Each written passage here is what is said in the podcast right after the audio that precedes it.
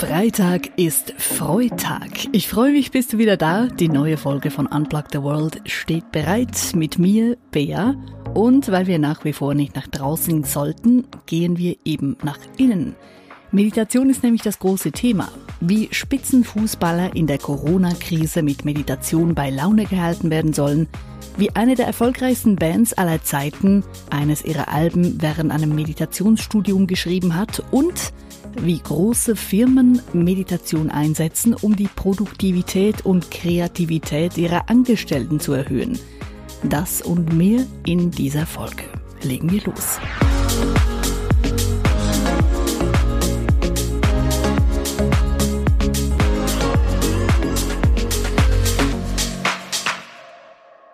In Hollywood scheint es sehr beliebt zu sein. Hugh Jackman tut es, Will Smith tut es und Arnold Schwarzenegger ebenfalls. Albert Einstein war auch ein großer Fan und hat es regelmäßig getan. Meditieren. Meditation sei der Schlüssel zu mehr Ruhe, Gelassenheit und Erfolg, heißt es. Oder wie der Schauspieler Hugh Jackman eben sagte, Meditation ist die ultimative Entspannung. Es ist besser als der tiefste Schlaf, den du je gehabt hast. Meditation sorgt dafür, dass es in deinem Kopf ruhig wird. Gerade jetzt, wo im Außen ungewohnt viel Ruhe herrscht, werden wir ein Stück weit auch gezwungen, nach innen zu schauen, uns mit uns selber auseinanderzusetzen. Wie lebe ich? Wie ernähre ich mich? Habe ich genügend Bewegung? Und was funktioniert in meinem Leben ganz allgemein und was eben nicht? Im Moment blüht nicht nur die Natur auf, sondern auch viele Menschen. Wir gehen wieder mehr an die frische Luft, räumen auf, erledigen Dinge, die wir schon lange erledigen wollten. Wir kochen und backen wieder häufiger als vorher. Und viele kümmern sich auch mehr um ihre Gesundheit. Auch die Spieler von Manchester United werden scheinbar im Lockdown mit allem umsorgt, was sie gesund und fit halten soll. Der Teamarzt von Manchester sagte anfangs Woche in einem Interview, dass den Spielern ein Paket mit verschiedenen Ressourcen zugestellt worden sei. Man wolle schließlich, dass die Spieler positiv bleiben und sich nicht etwa langweilen. So wurde ihnen zum Beispiel empfohlen, sie sollen sich doch bei einem Online-Kurs über Ernährung einschreiben. Dazu gab es Tipps zum Thema mentale Gesundheit und auch Meditationsvideos, damit die Spieler von Manchester United diese Zeit gut überstehen. Das Fußballer meditieren, das gibt es durchaus auch in anderen Vereinen. So engagierte Borussia Dortmund Trainer Thomas Tuchel 2016 einen Meditationsexperten, der den Spielern Entspannungstechniken vermitteln sollte. Und auch der ehemalige Torhüter der deutschen Nationalmannschaft Jens Lehmann steht total auf Meditation. Er hat mal in einem Interview gesagt, dass ihm beim FC Arsenal schlussendlich Meditation zum Erfolg verholfen habe. In der Saison 2004-2005 geriet er nämlich durch wiederholte Patzer in der Champions League in ein Formtief und der Trainer ließ ihn deshalb fallen. Jens Lehmann wusste, dass er etwas tun musste, um wieder spielen zu können, und er begann zu meditieren. Das Meditieren habe er, als er wieder auf dem Platz stehen durfte, beibehalten. Denn wie er gemerkt hat, half ihm die Meditation bei elf Meter. Er stand oftmals unter Druck, weil er wusste, den Ball muss ich halten, sonst bin ich wieder raus. Und tatsächlich klappte es, erzählte Jens Lehmann in einem Interview. Und schlussendlich sei es auch die Meditation gewesen, die ihm den Stammplatz in der Nationalmannschaft unter Jürgen Klinsmann gebracht habe. Inzwischen gibt es auch Studien, die zeigen, dass Meditation die sportliche Leistung tatsächlich verbessern kann. Die Michigan State University zum Beispiel, der gezeigt, dass sich Fehler beim Sport durch regelmäßige Meditation reduzieren lassen. Für die Studie wurden Versuchspersonen, die zuvor noch nie meditiert haben, in zwei Gruppen aufgeteilt. Beiden Gruppen wurde nun ein rund 20-minütiges Audio vorgespielt. Die eine Gruppe hörte einen Vortrag darüber, wie man lernt, eine zweite Sprache zu sprechen. Die andere Gruppe hörte eine geführte Meditation. Nach dem Anhören dieser Audios mussten alle Versuchsteilnehmer ein Quiz lösen, welches ihre Konzentrationsfähigkeit prüfen sollte. Und dabei wurden ihre Gehirnwellen gemessen. Das Ergebnis dieser Untersuchung war eindeutig. Die Versuchsteilnehmer, die meditiert hatten, machten nämlich deutlich weniger Fehler als jene, die nicht meditiert hatten. Durch die Messung der Gehirnwellen konnten die Forscher sehen, dass bereits diese eine Meditation dazu geführt hatte, dass sich die Gehirnaktivität der Teilnehmer veränderte. Im positiven Sinne natürlich. Daraus schließen die Forscher, dass es gerade auch für Sportler interessant sein kann, regelmäßig zu meditieren, da dadurch die sportliche Leistung verbessert werden kann. Denn im Training passieren regelmäßig Fehler, zum Beispiel in der Ausführung oder in der Atemtechnik. Und durch die Meditation können genau solche Fehler minimiert werden. Dadurch können schnellere Fortschritte erzielt werden und die Leistung steigt dementsprechend. Doch nicht nur im Sport wird Meditation eingesetzt, sondern auch in Gefängnissen. So wurde zum Beispiel im Hochsicherheitsgefängnis von Donaldson im US-Bundesstaat Alabama ein Versuch gewagt. Forscher fragten sich, was würde passieren, wenn man einer Gruppe von Schwerverbrechern während zehn Tagen das Meditieren beibringt. Würden die Mörder und Vergewaltiger sich danach anders benehmen, sich anders fühlen, weniger aggressiv sein? Während zehn Tagen wurde eine Gruppe von den Schwerverbrechern angehalten, zu schweigen und zu meditieren. Und es zeigte sich, die Teilnehmer fühlten sich tatsächlich besser. Die psychische und physische Gesundheit verbesserte sich und sie waren weniger aggressiv. Das wiederum hatte natürlich dann auch Einfluss auf die gesamte Stimmung im Gefängnis. Derselbe Versuch wurde danach auch wiederholt in neuseeländischen und indischen Gefängnissen und das Ergebnis war überall dasselbe. Die Häftlinge, welche Meditation praktizierten, waren weniger aggressiv, fühlten sich besser, neigten zu weniger Depressionen und sie rauchten auch weniger. Im Dokumentarfilm The Dhamma Brothers wurde diese Meditationskurse im Gefängnis zum Thema gemacht. Du findest den Dokumentarfilm auch auf YouTube und den Link dazu stelle ich dir in die Show Notes. Meditation soll sehr wirksam sein, aber von außen betrachtet sieht's ja ziemlich langweilig aus. Nämlich, man sitzt einfach da mit geschlossenen Augen. Ja, und das wär's dann. Punkt. Doch während der Meditation passiert eben ganz viel. Die Atmung und der Herzschlag werden ruhiger. Das Gedankenkarussell stoppt. Der Cortisolspiegel sinkt, die Muskeln entspannen sich und wir fühlen uns im Generellen ruhiger und gelassener. Eine zentrale Rolle spielt dabei der Vagusnerv, der größte Nerv für Ruhe und Entspannung im Körper. Und durch Meditation kann der Vagusnerv eben aktiviert werden. Und das zu erreichen ist ziemlich einfach. Es sind im Grunde drei Schritte. Erstens, setz dich bequem hin und schließ die Augen. Zweitens, atme langsam ein und noch langsamer wieder aus.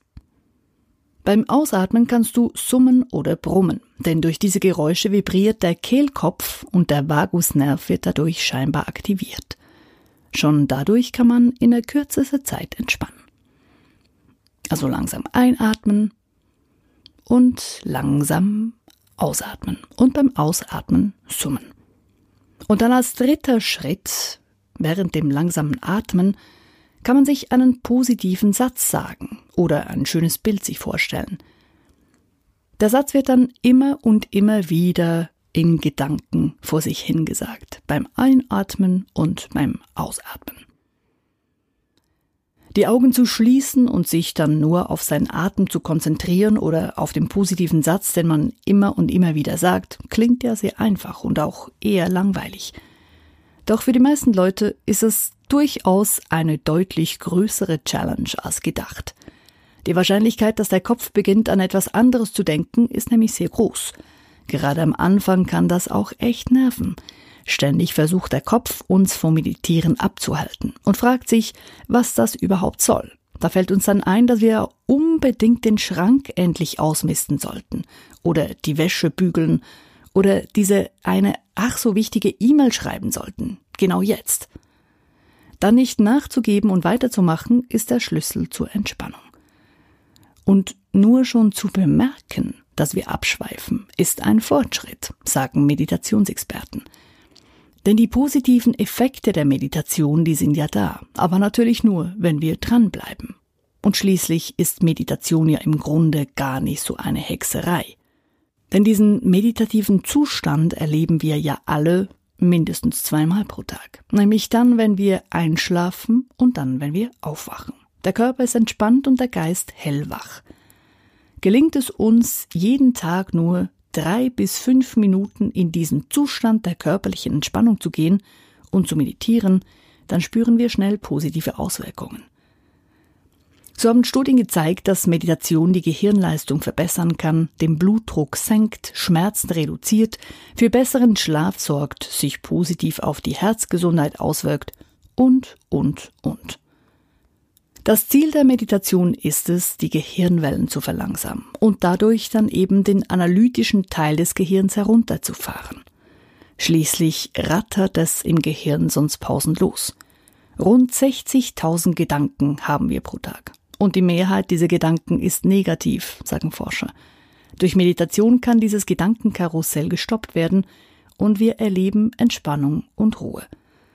Und so können wir dann eben Stress abbauen und wir fühlen uns leichter und ausgeglichener. Während Meditation ja lange in die Esoterik-Ecke geschoben wurde, ist es heute immer beliebter, auch im Businessbereich.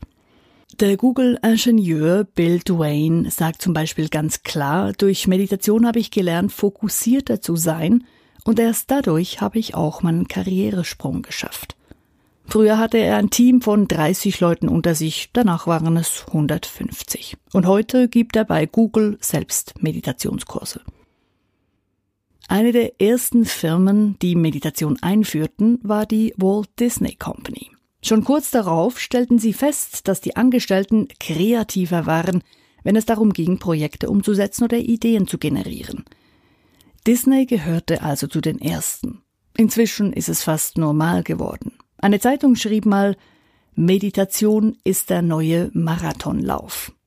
Um dem Dauerstress entgegenzuwirken, wird meditiert und eben nicht mehr die Laufschuhe geschnürt. Und dieses Herunterfahren und sich Zeit für sich selber nehmen, wird in der Businesswelt immer wichtiger.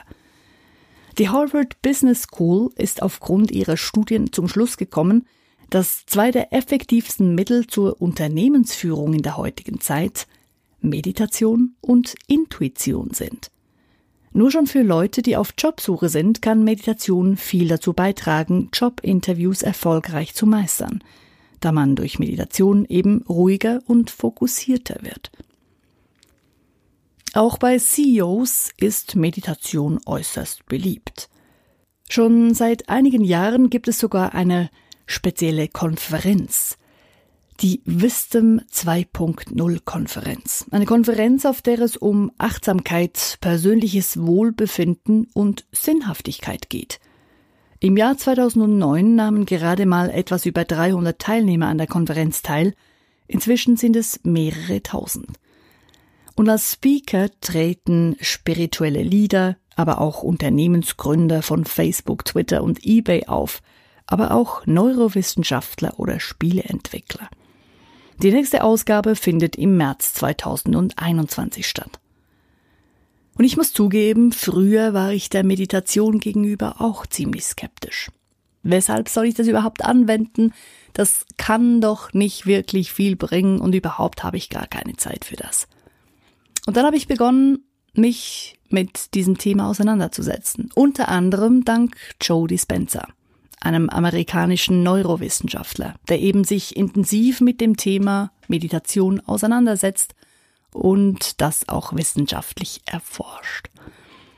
Und inzwischen bin ich so weit, dass ich nicht jeden Tag meditiere, aber doch so jeden zweiten, dritten Tag mindestens. Und wenn es nur mal fünf oder zehn Minuten sind, im Idealfall natürlich eine halbe Stunde oder länger. Und ich merke schon, wenn ich es nicht mache, fühlt sich das definitiv anders an. Und ich bin weniger gelassen und ausgeglichen, als wenn ich meditiere. Und für jene, die immer noch skeptisch sind, Nein, für Meditation braucht es keine Räucherstäbchen, keine Panflötenmusik und auch keine Regenbogentücher. Das verstaubte Image ist passé. Und dafür sorgte sicherlich auch Andy Podicombe, der frühere buddhistische Mönch, der jetzt Meditation unterrichtet. Als 22-Jähriger durchlebte Andy eine Krise. Mehrere Menschen aus seinem Umfeld kamen bei Unfällen ums Leben. Plötzlich machte sein Leben irgendwie keinen Sinn mehr, denn egal was er tat, nichts konnte ihn emotional bewegen. Er bricht daraufhin sein Sportwissenschaftsstudium ab und reist ins Himalaya-Gebirge. Sein Ziel, er will buddhistischer Mönch werden. Schließlich hatte er schon Erfahrungen gesammelt mit Meditation, da seine Mutter ihn jeweils mitschleppte an Meditationskurse. Andi lässt sich also in verschiedenen Klostern zum Mönch ausbilden. Mit 28 Jahren wird er zum Priester. Um das Gelernte anderen Menschen beibringen zu können, wird er nach Russland geschickt. Und dort trifft er als einen seiner Kunden auf einen hochrangigen Manager eines Ölkonzerns. Dieser macht ihm schließlich das Angebot, für die Mitarbeiter dieser Ölfirma Meditationskurse zu geben, allerdings unter einer Bedingung, nämlich dass Andy sein Mönchgewand aussieht und sich moderner kleidet. Denn sonst würden ihn die Mitarbeiter nicht akzeptieren, sagte der Manager. Andy geht auf das Angebot ein denn er merkt, dass es ihm wichtiger ist, Meditation zu unterrichten, statt als Mönch zu leben. Er kehrt nach London zurück und beginnt Meditationskurse zu entwickeln. Einer seiner Kunden ist ein Marketing-Experte namens Rich, der kurz vor einem Burnout steht. Andy hilft ihm, Entspannung ins Leben zu bringen, und Rich bringt Andy im Gegenzug die wichtigsten Marketingstrategien bei. Schließlich gründen die beiden im Jahr 2010 ein Unternehmen, das Meditationssessions an ungewöhnlichen Orten anbietet. Headspace heißt diese Firma, so quasi der Weg, um in deinem Kopf für etwas Platz zu sorgen. Aus der Firma Headspace entwickelt sich dann schließlich auch die gleichnamige App. Inzwischen wird sie von Millionen von Leuten auf der ganzen Welt benutzt. Und ich kann dir Headspace wirklich auch wärmstens empfehlen. Und sogar Hollywood-Stars nutzten diese App, um zu meditieren. Wahrscheinlich hätten sie auch die Beatles benutzt damals. Sie reisten ja im Februar 1968 nach Nordindien, um an einem Kurs für transzendentale Meditation teilzunehmen. Sie reisten an mit ihren Frauen, Freundinnen, Assistenten und natürlich zahlreichen Reportern im Schlepptau. In Indien schlossen sie sich dann einer Gruppe von etwa 60 Personen an, die sich zu Meditationslehrern ausbilden ließen. In dieser Zeit schrieben die Beatles zahlreiche Songs. 18 dieser Songs wurden für das weiße Album The Beatles verwendet. Zwei Songs erschienen dann auf dem Album Abbey Road. Und einige der Songs, die in Indien bei diesem Meditationsretreat entstanden, wurden verwendet für verschiedene Soloprojekte. Damals war Meditation in Indien noch deutlich populärer als hier bei uns. Aber eben, das hat sich massiv geändert. Und wie alles beginnt auch Meditation mit einem ersten kleinen Schritt. Oder wie Eckhart Tolle so schön sagte, schon ein einziger bewusster Atemzug ein und aus ist Meditation einfach mal die Augen zu schließen und sich auf den Atem zu konzentrieren. Das kann bereits helfen, zu entspannen und sich besser zu fühlen und es ist auch schon Meditation. Doch das ist erst der Anfang. Meditationstechniken gibt es ja noch ganz viele. Doch darüber sprechen wir dann zu einem späteren Zeitpunkt. Eine tolle Woche und wenn dir die Decke auf den Kopf fällt und du nicht raus kannst, dann geh eben in dich hinein. Namaste, deine Bea.